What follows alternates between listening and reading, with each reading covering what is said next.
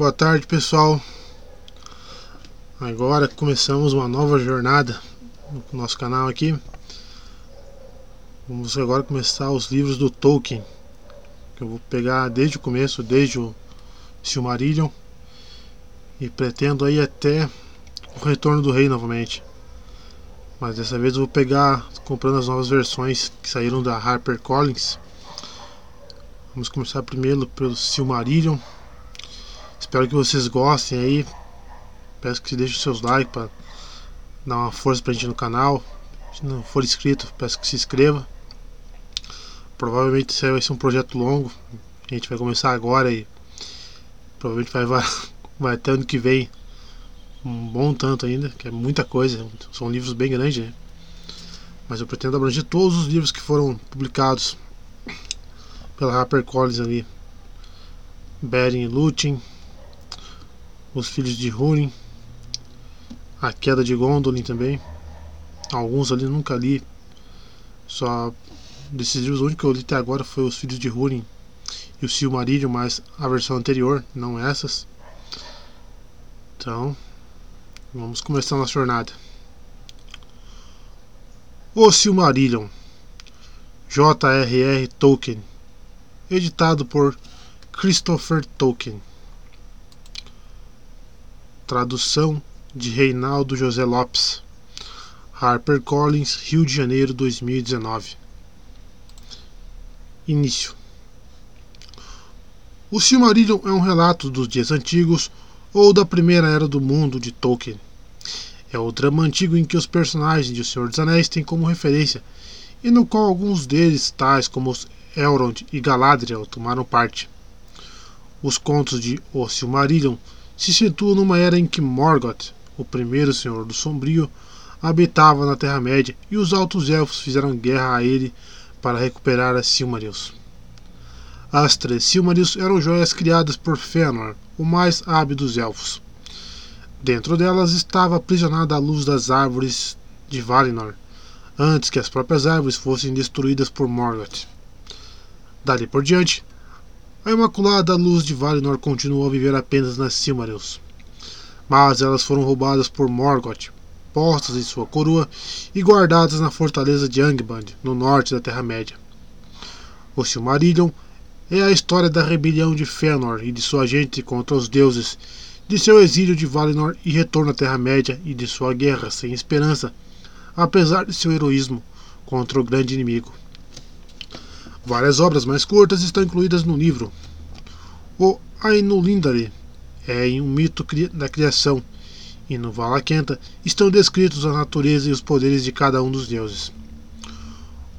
O Akalabet reconta a queda do grande reino insular de Númenor no fim da Segunda Era. E, dos Anéis de Poder da Terceira Era, relata os grandes eventos do fim da Terceira Era, que são narrados em O Senhor dos Anéis. Nota de tradução. Quando publicou O Hobbit, sua primeira obra de ficção, J.R.R. Tolkien decidiu incluir no livro uma nota introdutória que começava dizendo o seguinte: Esta é uma história de muito tempo atrás. Se essa afirmação vale para as aventuras de Bilbo, ela é incomensuravelmente mais verdadeira para O Silmarillion, uma narrativa que começa com as origens de Ea, o universo, e de Arda, o reino da Terra, e conta as estranhas histórias antes do princípio da história, como diz de novo o narrador de O Hobbit. A linguagem usada por Tolkien nos textos que compõem este livro reflete esse fato de modo muito claro. O narrador e os personagens da obra falam uma língua que está muito longe de ser o inglês coloquial ou mesmo literário do século XX. Em muitos aspectos, o estilo e o vocabulário se aproximam do idioma formal de uns 500 anos atrás. Na presente tradução, tentei refletir ao máximo essa ambição de Tolkien a de contar uma história do passado primevo, uma linguagem que ecoa esse mesmo passado, usando equivalentes que temos à nossa disposição em língua portuguesa. No vocabulário, a opção central foi pelo arcaísmo, ou, para ser mais preciso, pelo uso de palavras que possuem uma história relativamente longa no nosso idioma. De fato, Tolkien, em geral, não usa palavras esquecidas que ninguém mais entende, mas sim vocábulos clássicos que um inglês da época de Shakespeare 1564 até 1616, teria tanta facilidade de compreender quanto uma pessoa comum na Oxford dos anos 1960. Para alcançar esse objetivo, optei por usar predominantemente termos que estão presentes em português pelo menos desde os séculos XVI e XVII, o que equivale de modo bastante preciso ao vocabulário moderadamente arcaico, mas sempre compreensível, de O Silmarillion. Também procurei usar palavras que respeitem as origens, majoritariamente latinas do português, mas que ao mesmo tempo são da língua corrente das últimas centenas de anos. Evitei neologismos eruditos forjados diretamente a partir do latim e do grego. Elfos e homens, por exemplo, são as duas gentes, não as duas etnias. A influência da Bíblia e do cristianismo medieval, tanto nas ideias quanto no estilo, é inegável neste volume.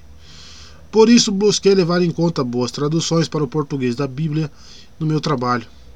Os reflexos bíblicos e o de outros autores pré-modernos em O Silmarillion aparecem também na estrutura peculiar dos períodos do livro, seja nas frases construídas com várias conjunções e, como no Ainu Indale, seja na ordem inversa das palavras. Tolkien adora começar um parágrafo com um objeto indireto, por exemplo. Tentei manter esses detalhes saborosos ao máximo em português. Os trechos poéticos da Balada de Leithan, que constam do livro, foram traduzidos pelo colega Ronald Kinsey, como parte de seu trabalho em Beren e Lúthien, pelo qual eu e todos os entusiastas da obra de Tolkien no Brasil somos muito gratos. Boa leitura. Reinaldo José Lopes. Prefácio. O Silmarillion, agora publicado quatro anos antes, após a morte de seu autor, é um relato dos dias antigos ou a primeira era do mundo. Em O Senhor dos Anéis foram narrados os grandes eventos do fim da Terceira Era. Mas as histórias de O Silmarillion são lendas derivadas de um passado muito mais profundo, quando Morgoth, o primeiro Senhor Sombrio, habitava na Terra-média e os Alto-Elfos fizeram guerra a ele para recuperar a Silmarils. Não apenas, entretanto, o Silmarillion relata os eventos de um tempo muito anterior àquele de O Senhor dos Anéis, ele também é, em todo a essencial de sua concepção, de longe, a obra mais antiga. De fato, embora não fosse então chamado de O Silmarillion, ele já existia meio séculos atrás, e em cadernos amarfanhados que se estende até 1917. Ainda podem ser lidas as versões mais antigas, muitas vezes escritas com pressa a lápis, das histórias centrais da mitologia. Mas nunca foi publicado, embora algumas indicações de seu conteúdo possam ser obtidas de O Senhor dos Anéis. E durante a longa vida de meu pai, ele nunca abandonou essa obra, nem cessou de trabalhar nela, mesmo em seus últimos anos. Em todo esse tempo, o Silmarillion, considerado simplesmente como uma grande estrutura narrativa, sofreu relativamente poucas mudanças radicais. Tornou-se há muito uma tradição fixa e um pano de fundo para escritores posteriores. Mas, de fato, estava longe de ser um texto fixo e não permaneceu inalterado, inclusive em certas ideias fundamentais acerca da natureza do mundo que retrata. De modo que as mesmas lendas vieram a ser recontadas em formas mais longas e mais curtas e em estilos diferentes. Conforme os anos passavam, as mudanças e variantes, tanto em detalhes como em perspectivas maiores, tornaram-se tão complexas, tão ubíquas, tão cheias de camadas, que uma versão final e definitiva parecia inatingível. Além do mais, as antigas lendas, antigas agora, não só por derivarem da remota Primeira Era, mas também em termos da vida de meu pai, tornaram-se o veículo e repositório de suas reflexões mais profundas. Em seus escritos mais tardios, mitologia e poesia perderam importância perto das suas preocupações teológicas e filosóficas, do que surgiram incompatibilidades de tom. Após a morte de meu pai, coube-me tentar dar à obra uma forma publicável. Ficou claro para mim que tentar apresentar, entre as capas de um único livro, a diversidade dos materiais, mostrar o Silmarillion como, na verdade, uma criação contínua em evolução que se estendia por mais de meio século, levaria, a rigor, apenas a confusão e a submersão do que é essencial. Pus-me, portanto, a trabalhar em um texto único, selecionando e organizando de tal maneira que me parecesse produzir a narrativa mais coerente e com consistência interna. Nesse trabalho, os capítulos finais, a partir da morte de Turin Turambar, trouxeram particular, dificuldades peculiares, pois tinham permanecido inalterados por muitos anos e estavam, em alguns aspectos, em séria desarmonia com as concepções mais desenvolvidas em outras partes do livro. Uma coerência completa, seja dentro do âmbito do próprio livro, seja entre o Silmarillion e outros escritos publicados de meu pai. Não deve ser procurada, pois só poderia ser obtida, se é que poderia, a um custo alto e desnecessário.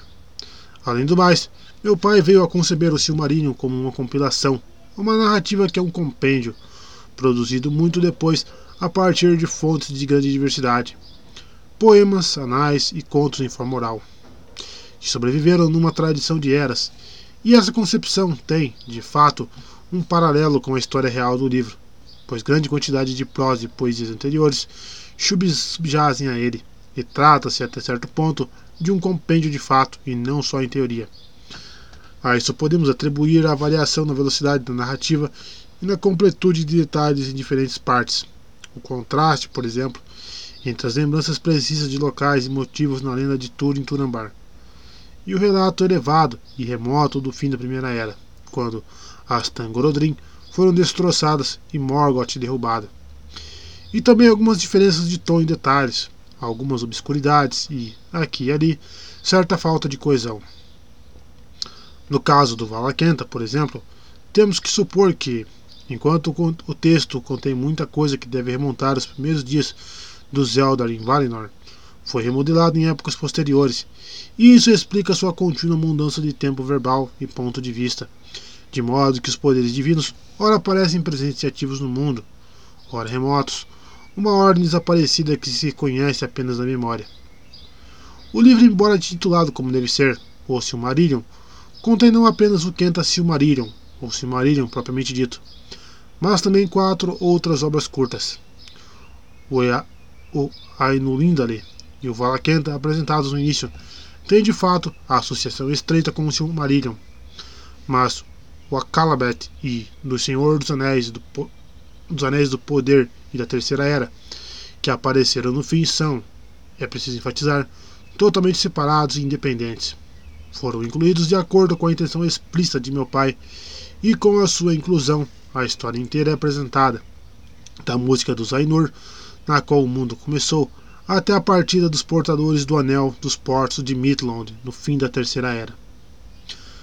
O número de nomes que ocorrem no livro é muito grande e providencia a publicação de um índice remissivo completo. Mas o número de pessoas, elfos e homens, que desempenham um papel importante na narrativa da Primeira Era é muito menor, e todos esses poderão ser encontrados nas árvores genealógicas. Além disso, fornecia um quadro estabelecendo a nomenclatura bastante complexa dos diferentes, nome, diferentes povos élficos. Uma nota sobre a pronúncia de nomes élficos com uma lista de alguns dos principais elementos achados nesses nomes e um mapa. Pode-se notar que a grande cadeia de montanhas no leste, Ered Luin ou Ered Lindon, as Montanhas Azuis, aparece no extremo oeste do mapa em O Senhor dos Anéis. No corpo do livro há um mapa menor.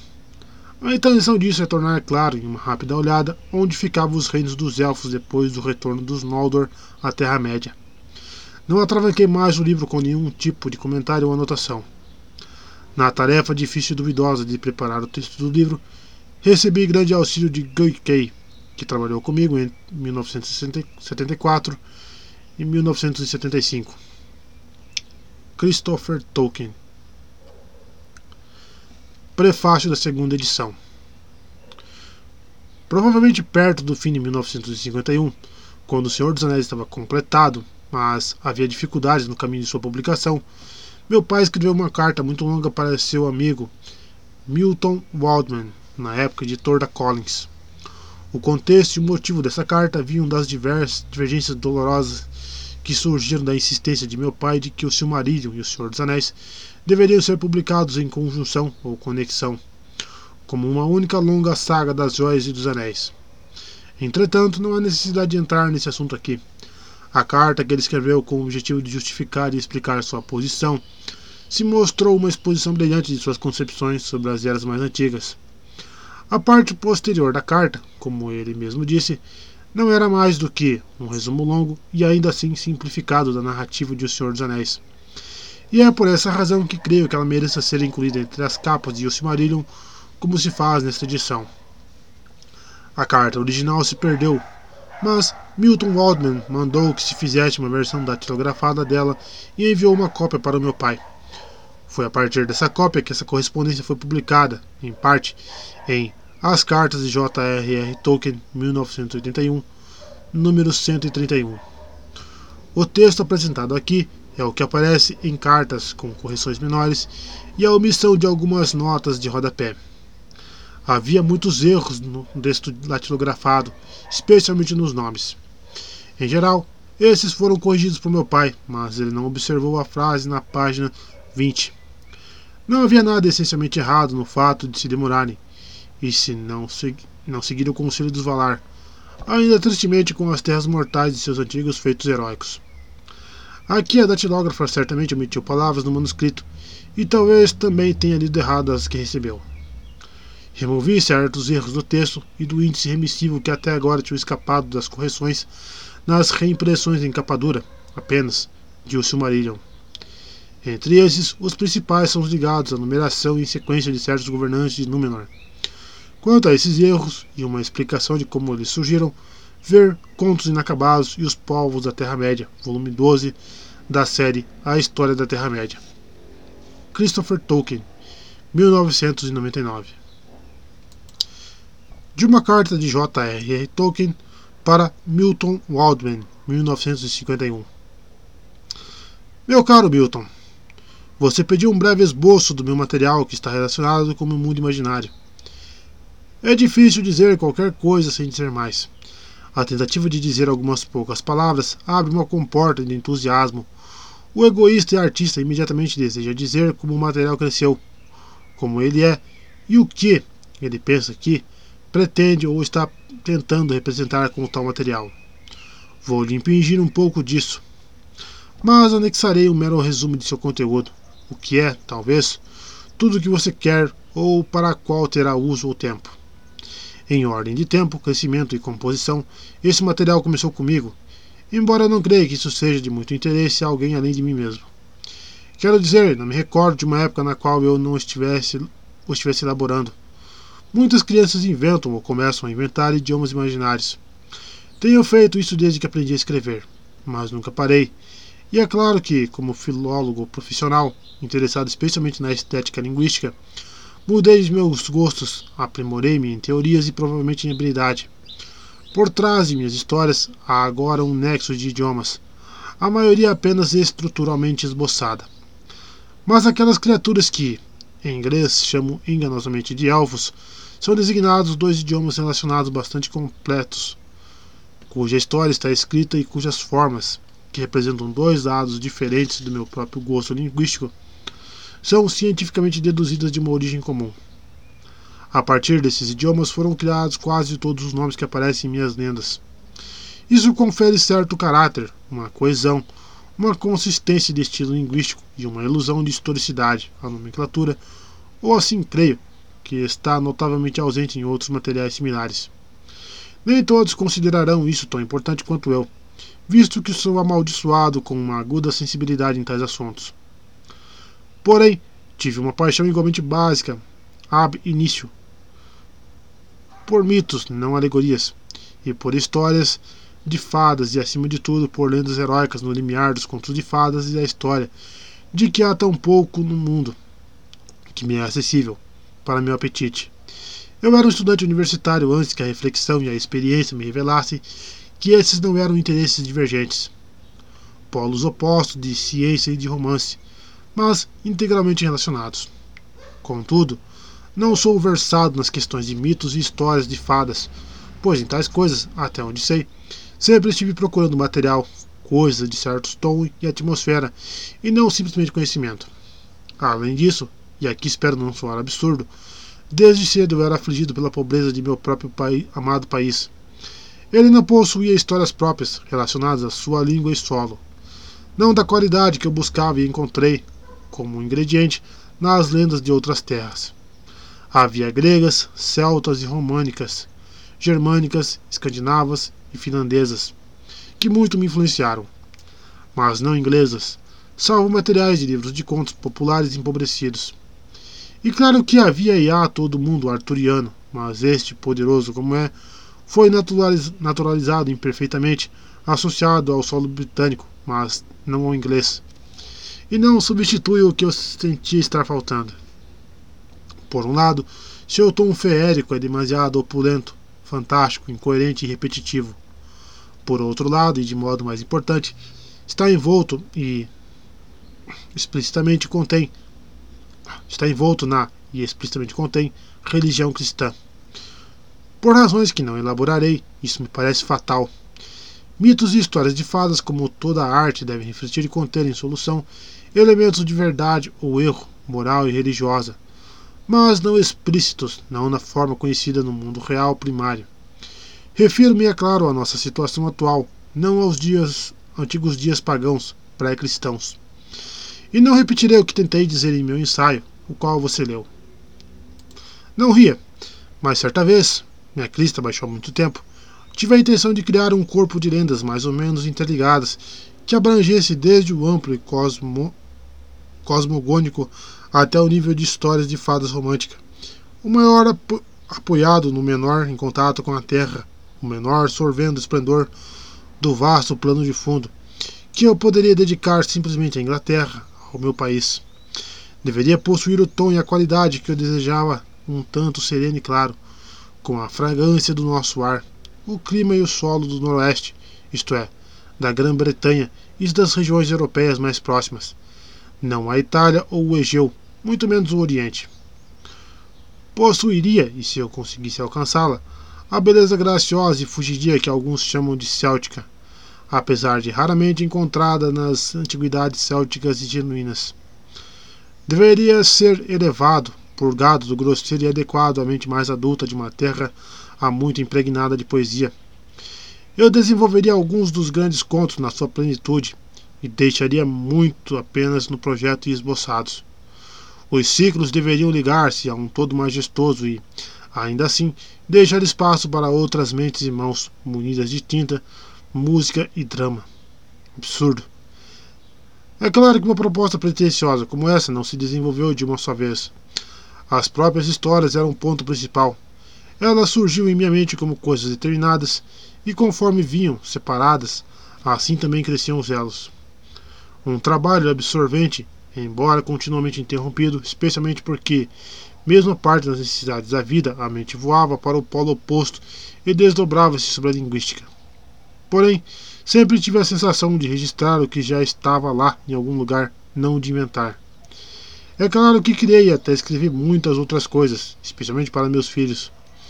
Algumas fugiram do alcance desse tema aquisitivo ramificado, sendo fundamental e radicalmente não relacionada.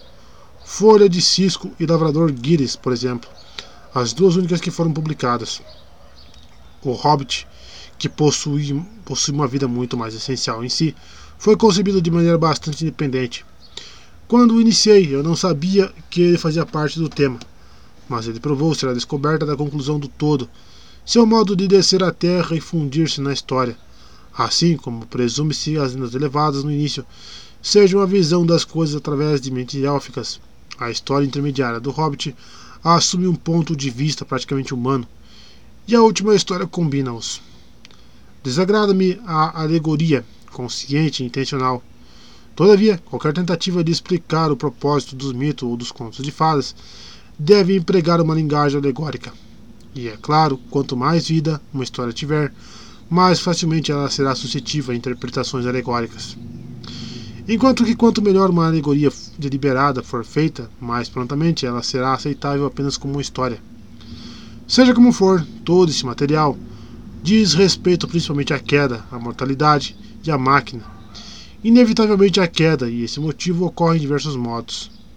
A mortalidade, especialmente na medida em que esta afeta a arte e o desejo criativo, ou devo dizer subcriativo, que parece não possuir qualquer função biológica e estar a parte das satisfações da vida biológica comum, com a qual, em nosso mundo, de fato parece estar geralmente em conflito. Ao mesmo tempo, esse desejo está unido a um amor ardente pelo mundo primário real, e por isso repleto do sentimento de mortalidade.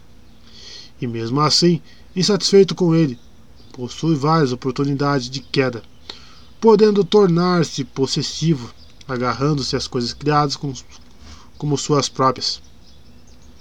O subcriador deseja ser o Senhor e Deus de sua criação particular. Ele irá rebelar-se contra as leis do Criador, especialmente contra a mortalidade. Essas duas condições, isoladas ou juntas, levarão ao desejo por poder para tornar a vontade mais rapidamente efetiva. E assim levarão a máquina ou magia. Com a última, tenha em mente o uso de planos ou artifícios, aparatos externos em vez do desenvolvimento dos poderes ou talentos interiores inerentes. Ou mesmo o uso desses talentos com um motivo corrupto da dominação, de intimidar o mundo real ou coagir a outras vontades. A máquina é nossa forma moderna mais óbvia, embora mais intimamente relacionada à magia do que se costuma reconhecer. Não usei a magia de maneira consistente e, de fato, a rainha élfica Galadriel é obrigada a advertir os hobbits sobre o uso confuso da parte deles da palavra tanto para os artifícios e operações do inimigo como para aqueles dos elfos. Eu não o fiz, pois não é uma palavra para o último caso, uma vez que todas as histórias humanas sofreram da mesma confusão. Mas os elfos estão lá, em minhas histórias, para demonstrar a diferença. A magia deles é arte, livre de muitas das limitações humanas, com menos esforço, mais rápida, mais completa, produto e visão em correspondência sem imperfeições. Em seu propósito, é arte, não poder, subcriação, não dominação, e reforma tirânica da criação. Os elfos são imortais, pelo menos no que diz respeito a este mundo, e, consequentemente, ocupam-se mais dos pesares e fardos da imortalidade no tempo e das mudanças do que da morte. O inimigo, em suas sucessivas formas, sempre se ocupa, naturalmente, da mera dominação, sendo o senhor da magia e das máquinas. Mas o problema de que esse mal aterrorizante pode surgir e surge de uma raiz aparentemente boa o desejo de beneficiar o mundo e os demais rapidamente de acordo com os próprios planos do benfeitor é um motivo recorrente. Os ciclos começam com o mito cosmogônico, a música dos Ainur. Deus e os Valar, ou poderes, nome traduzido como deuses, são revelados. Estes últimos são o que chamaríamos de poderes angélicos, cuja função é exercer uma autoridade delegada em suas esferas de domínio e governo não de criação, fazer ou refazer. São divinos, isto é, originalmente estavam fora e existiam antes da criação do mundo. Seu poder e sua sabedoria são derivados de seu conhecimento do drama cosmogônico, o qual perceberam primeiramente como um drama, ou seja, de certo modo, como percebemos uma história composta por outra pessoa, e posteriormente como uma realidade. Pelo lado do simples artifício narrativo, isso assim se dá, e é claro, para proporcionar seres da mesma ordem de beleza, poder e majestade que os deuses de uma mitologia mais elevada, que ainda assim podem ser aceitos, bem, digamos grosseiramente, por uma mente que crê na Santíssima Trindade. Passa-se então rapidamente para a história dos elfos, ou, ou Silmarillion, propriamente dito, para o mundo como tal como percebemos, mas obviamente transfigurado de uma maneira ainda semi-mítica. Isto é, ele trata de criaturas racionais encarnadas de estatura mais ou menos comparável à nossa. O conhecimento do drama da criação estava incompleto. Incompleto em cada deus individual, e incompleto se todo o conhecimento do panteão fosse reunido, pois, em parte para reparar o mal do rebelde Melkor, em parte para a conclusão de tudo em uma fineza de detalhes definitiva, o Criador não revelara tudo. A criação e a natureza dos filhos de Deus eram os dois segredos principais. Tudo o que os deuses sabiam é que eles chegariam em determinadas épocas. Dessa forma, os filhos de Deus são primitivamente relacionados e aparentados e primitivamente diferentes. Visto que também são algo completamente diferente dos deuses, em cuja criação estes não tomaram parte. Eles são objeto do desejo e amor especiais dos deuses, esses são os primogênitos, os elfos e os seguidores, os homens. O destino dos elfos é o de serem imortais, amarem a beleza do mundo, conduzi-lo ao florescimento pleno com seus dons de delicadeza e perfeição, durarem enquanto ele durar, jamais o deixando, mesmo ao serem mortos, mas retornando. Com isso, quando os seguidores chegaram, chegarem, ensiná-los a abrir o caminho para eles desvanecer à medida que os seguidores crescem absorvem a vida da qual ambos originaram-se. A sina, ou dádiva, dos homens é a mortalidade, a liberdade para além dos círculos do mundo. Posto que o ponto de vista de todo o ciclo é o élfico, a mortalidade não é explicada mit miticamente. Ela é um mistério de Deus, sobre o qual nada mais é sabido, além de que o que Deus designou aos homens permanece oculto, um pesar de uma inveja para os elfos imortais. Como eu disse, o Silmarillion lendário é peculiar e difere de todos os materiais similares que conheço por não ser antropocêntrico. Em seu centro de vista e interesse não está nos homens, mas nos elfos. Os homens surgiram inevitavelmente. Afinal de contas, o autor é um homem, e se ele tiver um público, este será de homens. E os homens devem ingressar em nossas histórias como tais, e não meramente transfigurados ou parcialmente representados como elfos, anões, hobbits, etc. Mas eles permanecem periféricos, recém-chegados, e por muito que cresçam em importância, não são atores principais. Co na cosmogonia há uma queda, uma queda de anjos, diríamos, apesar de ser evidente, de evidentemente ser bem diferente em forma daquela do mito cristão. Essas histórias são novas, não são derivadas diretamente de outros mitos e lendas, mas devem possuir, inevitavelmente, uma ampla medida de motivos ou elementos antigos e difundidos. Afinal, acredito que as lendas e mitos são compostos, mormente, da verdade, e sem dúvida aspectos presentes nelas só podem ser recebidos desse modo. Há muito tempo, nessas ver certas verdades e modos dessa espécie foram descobertos e devem reaparecer sempre. Não pode haver qualquer história sem queda. Todas as histórias, no fim, são sobre a queda, pelo menos não para a mente humanas, tal como as conhecemos e possuímos. Assim, prosseguindo, os elfos sofrem, sofrem uma queda antes que sua história possa tornar-se histórica. A primeira queda do homem, por razões explicadas, não aparece em lugar algum. Os homens não entram em cena até que tudo isso tenha há muito passado. E há apenas um rumor de que, por algum tempo, eles sucumbiram ao domínio do inimigo e de que alguns se arrependeram. A parte principal da história, o Silmarillion, propriamente dito, trata da queda do mais talentoso clã dos Elfos, de seu exílio de Valinor, uma espécie de paraíso, o lar dos deuses, no longínquo oeste, de sua reentrada na Terra-média, a terra de seu nascimento, mas há muito sob jugo do inimigo e de sua luta contra ele.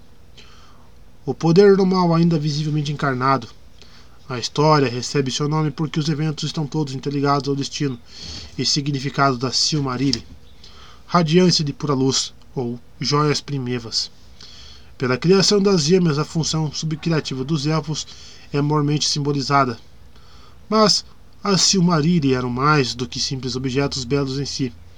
Havia a luz. Havia a luz de Valinor, tornada visível nas duas árvores de prata e ouro. Estas foram mortas pelo inimigo por malícia e Valinor foi escurecida, embora delas, antes de morrerem por completo, tenham se derivado as luzes do sol e da lua. Uma diferença evidente aqui entre as lendas e a maioria das demais é que o Sol não é um símbolo divino, mas algo de segunda categoria.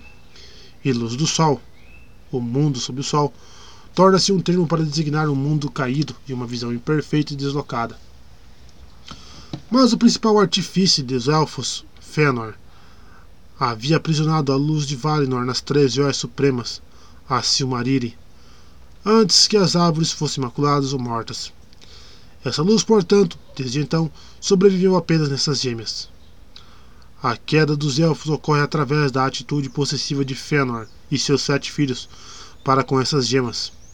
Elas são capturadas pelo inimigo, engastadas em sua coroa de ferro e guardadas em sua fortaleza impenetrável. Os filhos de Fëanor fazem um juramento terrível e blasfemo de inimizade e vingança contra todos ou qualquer um mesmo dentre os deuses que ouse reivindicar qualquer quinhão ou direito sobre a Silmarilli. Corrompe a maior parte de seu clã que se rebela contra os deuses. Deixa o paraíso e vai mover uma guerra sem esperança contra o inimigo. O primeiro fruto de sua queda é a guerra no paraíso, o assassinato de elfos por elfos. E esse fato, bem como seu juramento maligno, persegue todo o seu heroísmo subsequente, gerando traições e arruinando todas as vitórias. O Silmarillion é a história da guerra dos elfos exilados contra o inimigo que ocorre no noroeste do mundo, Terra-média. Vários confrontos de história e tragédia misturam-se a ela, mas ela termina em catástrofe com a passagem do mundo antigo, o mundo da longa Primeira Era. As joias são recuperadas pela intervenção final dos deuses, e os elfos as perdem para sempre, uma no mar, uma nas profundezas da terra e uma como uma estrela no céu. Este legendário termina com uma visão do fim do mundo, sua ruptura e construção, e com a recuperação da Silmarille e a da luz anterior ao sol após uma batalha final, que, suponho, deve mais à visão nórdica do Ragnarok do que a qualquer outra coisa, embora não seja muito parecida com ela. Conforme as histórias tornam-se menos míticas e mais semelhantes às histórias e romances, os homens são entrelaçados nelas. Na sua maior parte são os homens bons, famílias e seus líderes que, ao rejeitar o serviço ao inimigo e ao escutar rumores dos deuses do oeste e dos altos elfos, fogem em direção ao oeste e entram em contato com os elfos exilados em meio a guerras destes. Os homens que aparecem, aparecem são principalmente aqueles das três casas dos pais dos homens, cujos líderes tornaram-se aliados dos senhores élficos. O contato entre homens e elfos já prenuncia a história de as eras posteriores. E um tema recorrente é a ideia de que nos homens, como são agora, há um traço de sangue e hereditariedade derivados dos elfos, e de que a arte e a poesia dos homens são em grande medida dependentes dele ou modificadas por ele.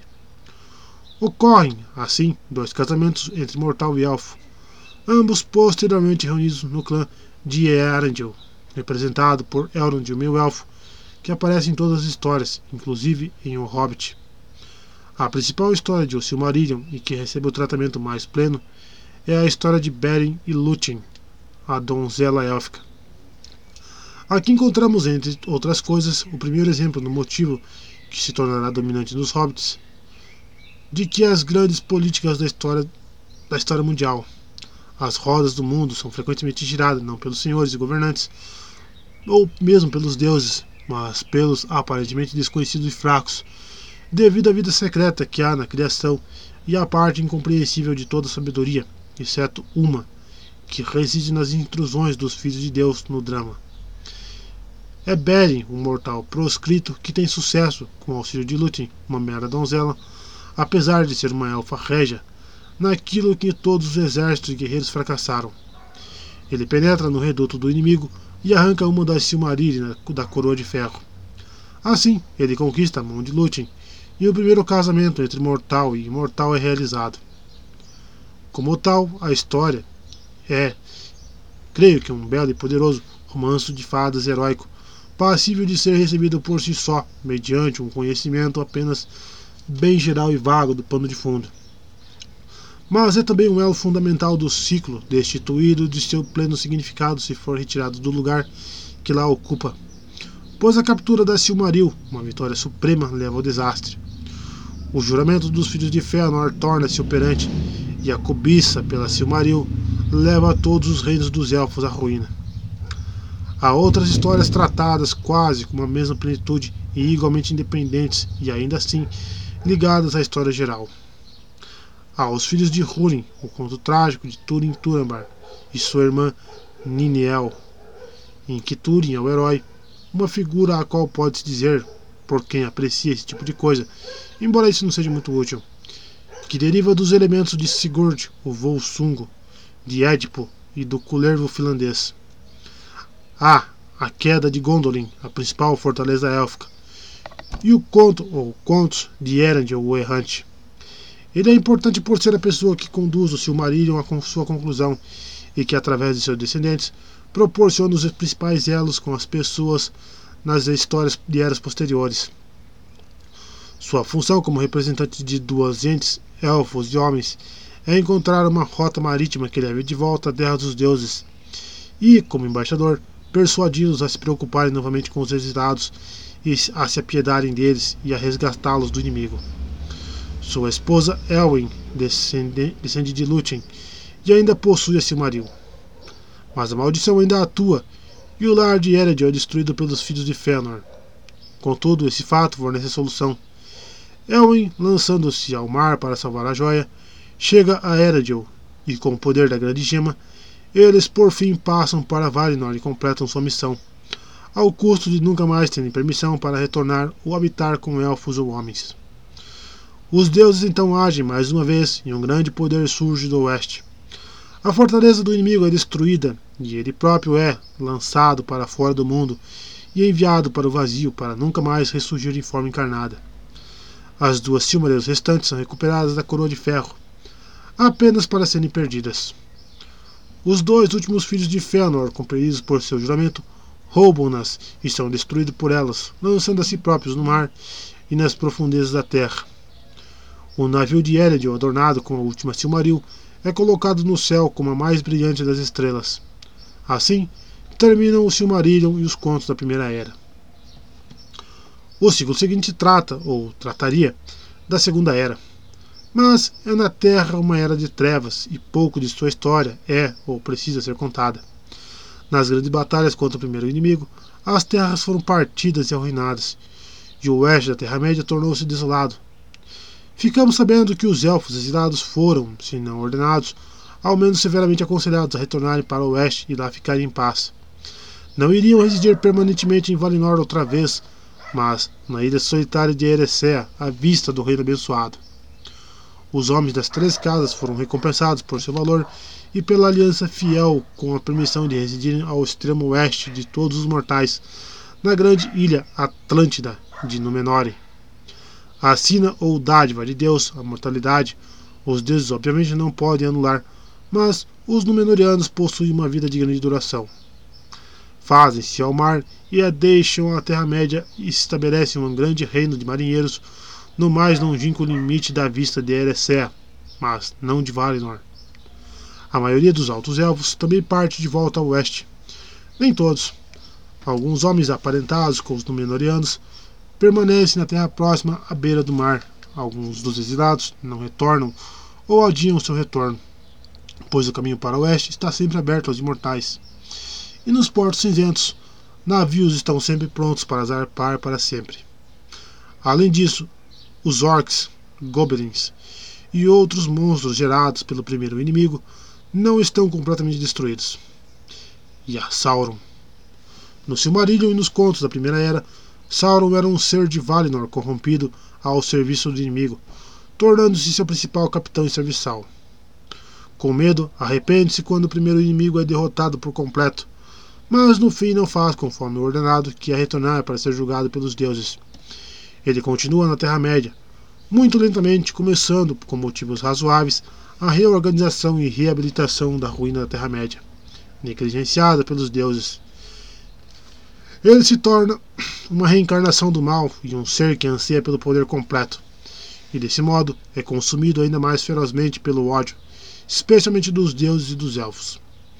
No decorrer de todo o crepúsculo da Segunda Era, a sombra cresce no leste da Terra-média, disseminando cada vez mais influência sobre os homens, que se multiplicam à medida que os elfos começam a desvanecer. Os três principais temas são, assim, os elfos retardatários, que se demoravam na Terra-média, o crescimento de Sauron, tornando-se o novo Senhor Sombrio, mestre e deus dos homens, e Númenor Atlântida, eles são tratados através de anais em dois contos ou relatos, Os Anéis de Poder e A Queda de Númenor. Ambos são ponto de fundo essencial para O Hobbit e sua continuação. No primeiro, vemos uma espécie de segunda queda, ou pelo menos um erro dos elfos. Essencialmente, nada havia de errado em sua permanência, a despeito do aconselhamento, ainda tristemente, com as terras imortais de seus antigos feitos heróicos. Mas eles não queriam abrir mão de coisa alguma. Queriam a paz, a bem-aventurança e a lembrança perfeita do Oeste, e ainda assim permanecer na Terra Comum, onde seu prestígio como povo mais elevado, acima dos elfos selvagens, dos anãos e dos homens, era maior do que na base da hierarquia de Valinor. Tornam-se assim obcecados com o desvanecer, o modo pelo qual a mudança do tempo, a lei do mundo sob o sol, eram percebidas por eles. Tornam-se tristes e sua arte, digamos, antiquária e seus esforços, na verdade, são todos uma espécie de embalsamento. Embora eles também tenham mantido o antigo motivo de sua espécie, a ornamentação da terra e a cura das suas feridas.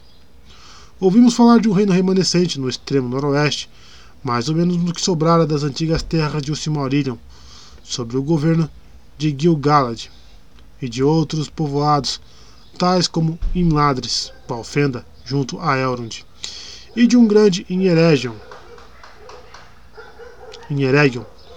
nos sopés ocidentais das montanhas nevoentas adjacente às minas de Moria. O principal reino dos anãos na Segunda Era. Lá surgiu uma amizade entre povos geralmente hostis, elfos e anões. Pela primeira vez, pela primeira e única vez, a Olivesaria atingiu o auge de seu desenvolvimento. Porém, muitos dos elfos deram ouvidos a Sauron. Ele ainda era belo naquela época remota, e seus motivos, os dos elfos, pareciam coincidir em parte. A cura das terras desoladas. Sauron descobriu o ponto fraco deles ao sugerir que, ajudando-se mutuamente, poderiam tornar a Terra-média Ocidental tão bela quanto Valinor. Era realmente um ataque velado aos deuses, uma incitação para tentar criar um paraíso independente e separado. Gil-galad rechaçou todas essas abordagens, como também o fez Elrond. Mas em Eregion iniciou-se uma grande obra, e os elfos chegaram o mais próximo possível de sucumbir à magia e ao maquinário. Com o auxílio do conhecimento de Sauron, criaram os Anéis de Poder. Poder é uma palavra ominosa e sinistra em todos esses contos, exceto quando aplicada aos deuses. O principal poder, igualmente de todos os anéis, era a prevenção, o retardamento da decadência, isto é, da mudança vista como uma coisa lamentável. A preservação do que é desejado, o amado, ou de sua aparência. Esse é mais ou menos o motivo élfico. Mas eles também aumentavam os poderes naturais do possuidor, aproximando-se da magia, um motivo facilmente corruptível ao mal, uma ânsia por dominação, e por fim, tinham outros poderes derivados mais diretamente de Sauron, o necromante. Assim ele é chamado enquanto lança uma sombra e um presságio fugidios nas páginas de O Hobbit, tais como tornar invisível o corpo material e tornar visíveis objetos do mundo invisível. Os, os elfos de Ereion criaram três anéis supremamente belos e poderosos, quase que unicamente com sua, sua própria imaginação, e direcionaram-nos à preservação da beleza. Não conferiam invencibilidade. No entanto, secretamente, no fogo subterrâneo em sua própria Terra Negra, Sauron criou um anel, o anel governante que continha os poderes de todos os outros e controlava-os de modo que quem o usasse podia ver os pensamentos de todos aqueles que usavam os anéis menores. Podia governar tudo o que faziam e, no final, podia escravizá-los por completo. Entretanto, ele não contou com a sabedoria e as sutis percepções dos elfos. No momento em que assumiu o Um, eles ficaram cientes disso e de seu propósito secreto tiveram medo.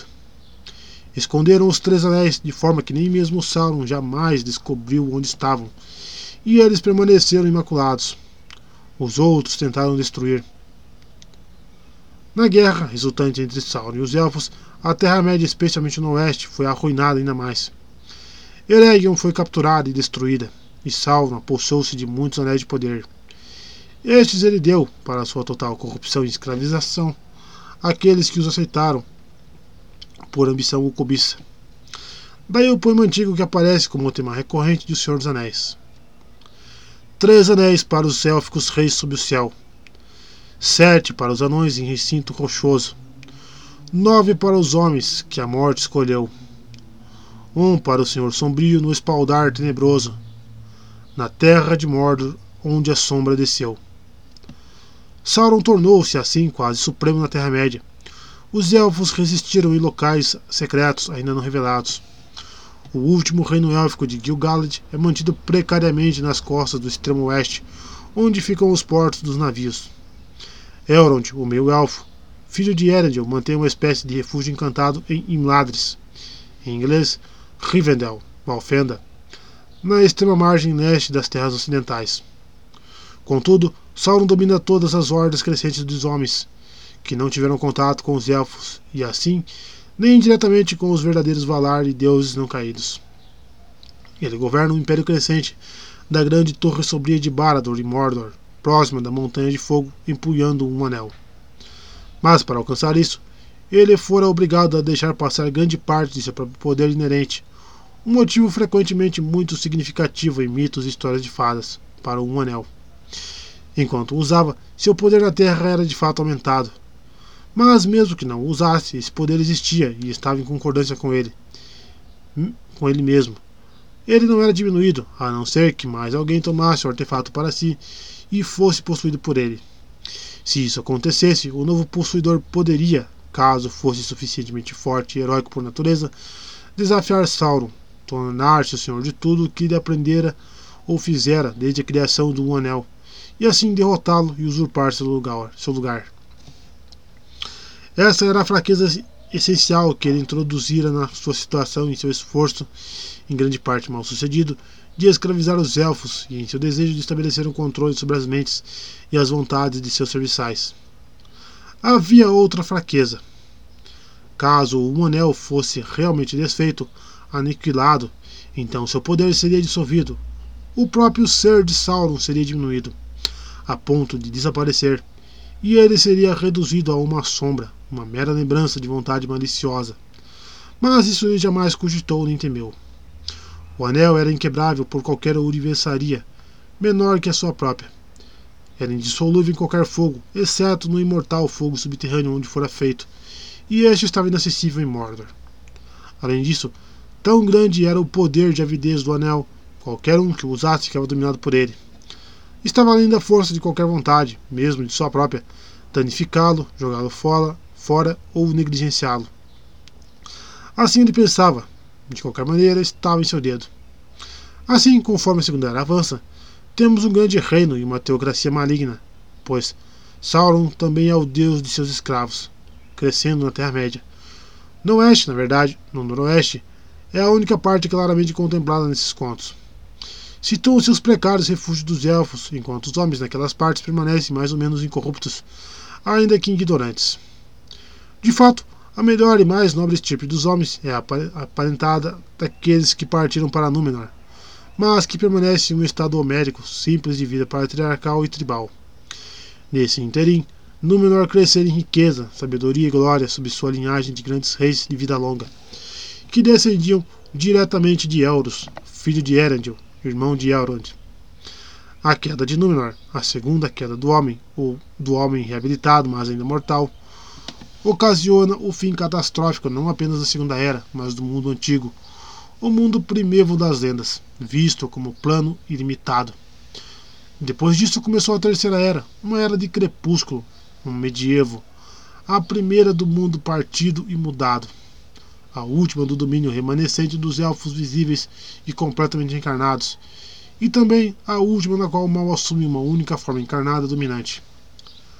A queda é, em parte, o resultado de uma fraqueza interior dos homens, resultante, eu diria, da primeira queda, não registrada nesses contos. Arrependidos, mas não curados definitivamente. A recompensa na terra é mais perigosa para os homens do que a punição. A queda é alcançada pela astúcia de Sauron ao explorar essa fraqueza. Seu tema central é, inevitavelmente, creio, uma história de homens, uma interdição ou proibição os Númenóreanos habitam à vista remota da mais oriental terra imortal, Eressëa. E como os únicos homens a falar uma língua élfica, aprendida nos dias de sua aliança, eles estão em constante comunicação com seus antigos amigos e aliados, sejam na bem-aventurança de Eressëa, seja no reino de Gil-galad, nas costas da Terra-média. Assim, tornaram-se na aparência e mesmo nos poderes da mente difíceis de serem distinguidos dos elfos mas permaneceram mortais, apesar de recompensados com uma duração de vida tripla, ou mais do que tripla. Sua recompensa é sua ruína, ou o meio de sua tentação. Sua vida longa auxilia suas realizações na arte e na sabedoria, mas gera uma atitude possessiva em relação a essas coisas e desperta o desejo de mais tempo para desfrutá-las. Antevendo isso parcialmente, os deuses impuseram uma interdição sobre os Númenóreanos desde o início, jamais deviam navegar até Eressé, nem para o oeste, fora da vista de sua própria terra. Em todas as outras direções podiam ir conforme quisessem. Não deviam pôr os pés em terras imortais, e dessa forma tornam-se namorados de uma imortalidade dentro do mundo que era contra sua lei, o destino especial ou a dádiva de Luvatar, Deus, e que sua natureza não podia suportar de fato. Há três etapas na sua queda em desgraça, Primeiro, a aquiescência e a obediência que é livre e desejosa, embora sem completa compreensão. Sem completa compreensão. Depois, por muito tempo, obedecem contra a vontade, murmurando cada vez mais abertamente. Por fim, rebelam-se, e um cisma surge entre os homens do rei rebeldes e a pequena minoria de fiéis perseguidos. Na primeira etapa, sendo homens de paz, sua coragem é devotada às viagens marítimas. Como descendentes de Erendil, tornam-se navegantes supremos e, estando barrados do oeste, navegam até os extremos norte, sul e leste. Chegam principalmente às costas ocidentais da Terra-média, onde auxiliam os elfos e os homens contra Sauron, e incorrem no ódio imorredouro deste. Naqueles dias, apareciam entre os homens selvagens como benfeitores quase divinos, trazendo presentes de arte e conhecimento, e partindo novamente, deixando para trás muitas lendas dos reis e deuses vindos do poente. Na segunda etapa, os dias de orgulho e glória e ressentimento da interdição, eles começam a buscar riqueza em vez de felicidade. O desejo de escapar à morte produziu um culto dos mortos e despenderam riqueza e arte em túmulos e memoriais. Estabeleciam agora povoados nas costas ocidentais, mas estes tornaram-se antes fortalezas e feitorias de senhores em busca de riquezas, e os Númenóreanos transformaram-se em coletores de impostos que levavam por sobre o mar cada vez mais e mais bens em seus grandes navios. Os Númenóreanos iniciaram a forja de armas e máquinas. Essa etapa terminou e a última começou com a ascensão ao trono do 13º rei da linhagem de Elros, Tarkalion, o Dourado, o mais poderoso e orgulhoso de todos os reis. Quando soube que Sauron havia assumido o título de Rei dos Reis e Senhor do Mundo, resolveu depor o pretendente. Rumo em força e majestade à Terra-média, e tão vasto é seu armamento e tão terríveis são os Númenóreanos dos dias de sua glória, que os serviçais de Sauron não o enfrentam. Sauron humilha-se e presta homenagem a Tarkalion e é levado a Númenor como refém e prisioneiro. Vou mudar o nome. Mas ah, ele rapidamente ergue-se, através de sua astúcia e conhecimento, de serviçal a principal conselheiro do rei, e seduz o rei e a maioria dos senhores e do povo com suas mentiras. Nega a existência de Deus, dizendo que o Uno é uma mera invenção dos invejosos Valar do Oeste, o oráculo dos próprios desejos deles. O principal entre os deuses é aquele que habita no vazio, que triunfará no final, e no vazio construirá reinos infinitos para seus serviçais. A interdição é apenas um mentiroso artifício de medo para impedir os reis dos homens de se apossarem da vida eterna e de rivalizarem com os Valar. Surge uma nova religião e adoração da escuridão, com seu templo subordinado a Sauron. Os fiéis são perseguidos e sacrificados. Os Númenóreanos levam o seu mal também à Terra-média e lá tornam-se senhores cruéis e malignos de necromancia, assassinando e atormentando os homens, e as antigas lendas são toldadas por, por contos obscuros de horror. Isso, contudo, não ocorre no Noroeste, pois para lá, por causa dos elfos, são apenas os fiéis que permanecem amigos dos elfos. O principal porto dos Númenóreanos bons fica próximo à foz do grande rio Anduin. De lá, a influência ainda benéfica de Númenor estende-se rio acima, ao longo das costas ao norte, até o reino de Gil-galad, à medida que se desenvolve uma fala comum. Mas, por fim, a maquinação de Sauron concretiza-se. Tarkalion sente a velhice e a morte aproximando-se e dá ouvidos à última sugestão de Sauron. E, ao construir a maior de todas as armadas, zarpa para o oeste, violando a interdição e levando a guerra para arrancar dos deuses a vida eterna dentro dos círculos do mundo. Diante dessa rebelião, de espantosa insensatez e blasfêmia, e também de perigo real, visto que os Númenóreanos conduzidos por Sauron poderiam ter causado a ruína da própria Valinor.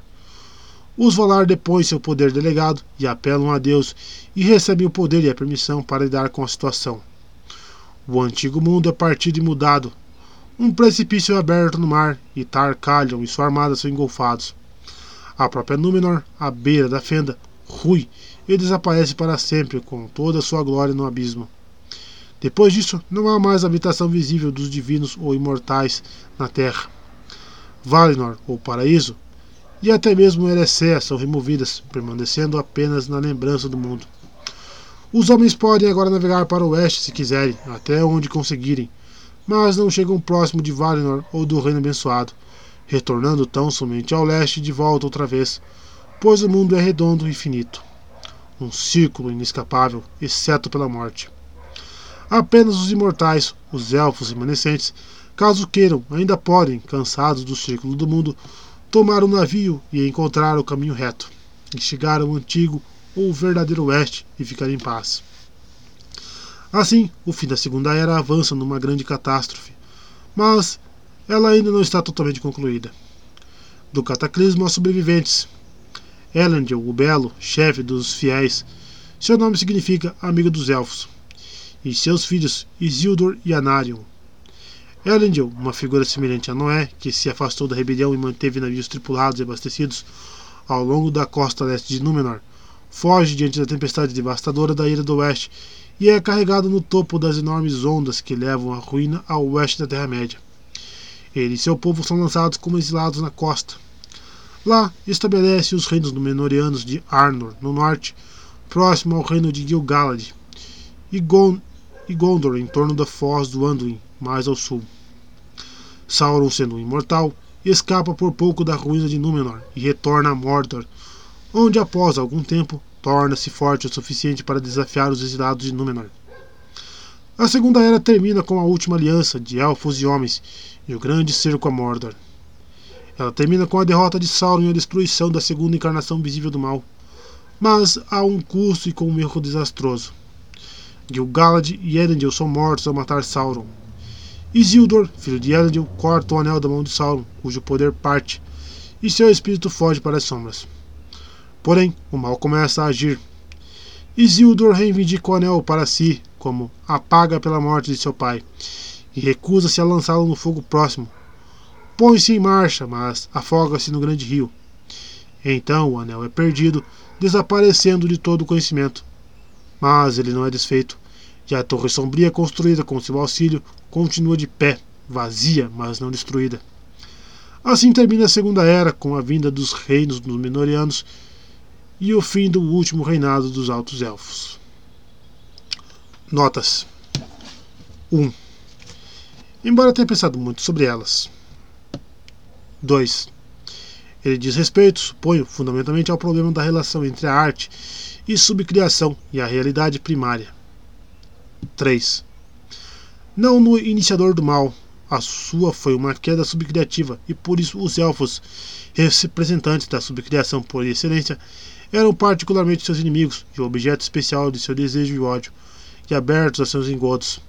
A queda deles está na cobiça e, em menor grau, na deturpação de sua arte e poder. 4. Na medida em que tudo isso possui significado simbólico ou alegórico, a luz é um símbolo tão primevo na natureza do universo que mal pode ser analisada. A luz de Valinor deriva da luz antes de qualquer queda. É a luz da arte, não divorciada da razão, que vê as coisas tanto científica ou filosófica como imaginativamente ou subcriativamente, e diz que são boas como belas. A luz do sol ou da lua é derivada das árvores somente após elas serem maculadas pelo mal. 5. É claro que, na realidade, isso significa apenas que meus elfos são simplesmente uma representação ou apreensão de uma parte da natureza humana mas esse não é o modo lendário de se falar. 6. Algumas palavras do manuscrito original foram omitidas pela datilógrafa nesta frase. 7. Three rings for the Elven King under the sky.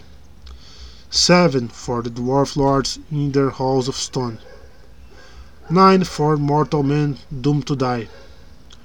One for the Dark Lord on, on his dark throne in the land of Mordor, where the shadows lies.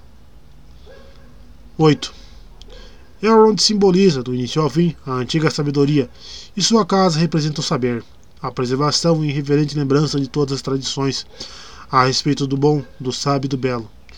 Não é uma cena de ação, mas de reflexão. Desse modo, é um local visitado a caminho de todos os feitos ou aventuras.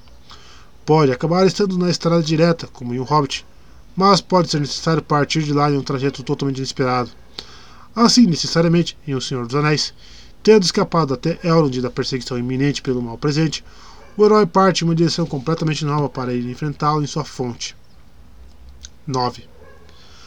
Assume-se a ideia de que, claramente reaparece mais tarde no caso de hobbits que possuem um anel por algum tempo, de que cada gente possui uma duração natural de vida, integral à sua natureza biológica e espiritual. Ela não pode ser realmente aumentada qualitativa ou quantitativamente, de modo que o prolongamento no tempo é como esticar um arame com uma tensão cada vez maior, ou espalhar-se cada vez mais a manteiga. Torna-se um tormento intolerável. Bilbo. 10. Quando esta carta foi escrita, a história original dos governantes de Númenor, na qual Tar-Kalion Ar-Pharazôn era o 13 terceiro rei e não, como posteriormente, o 25 quinto ainda estava presente. Ah, está explicada a razão.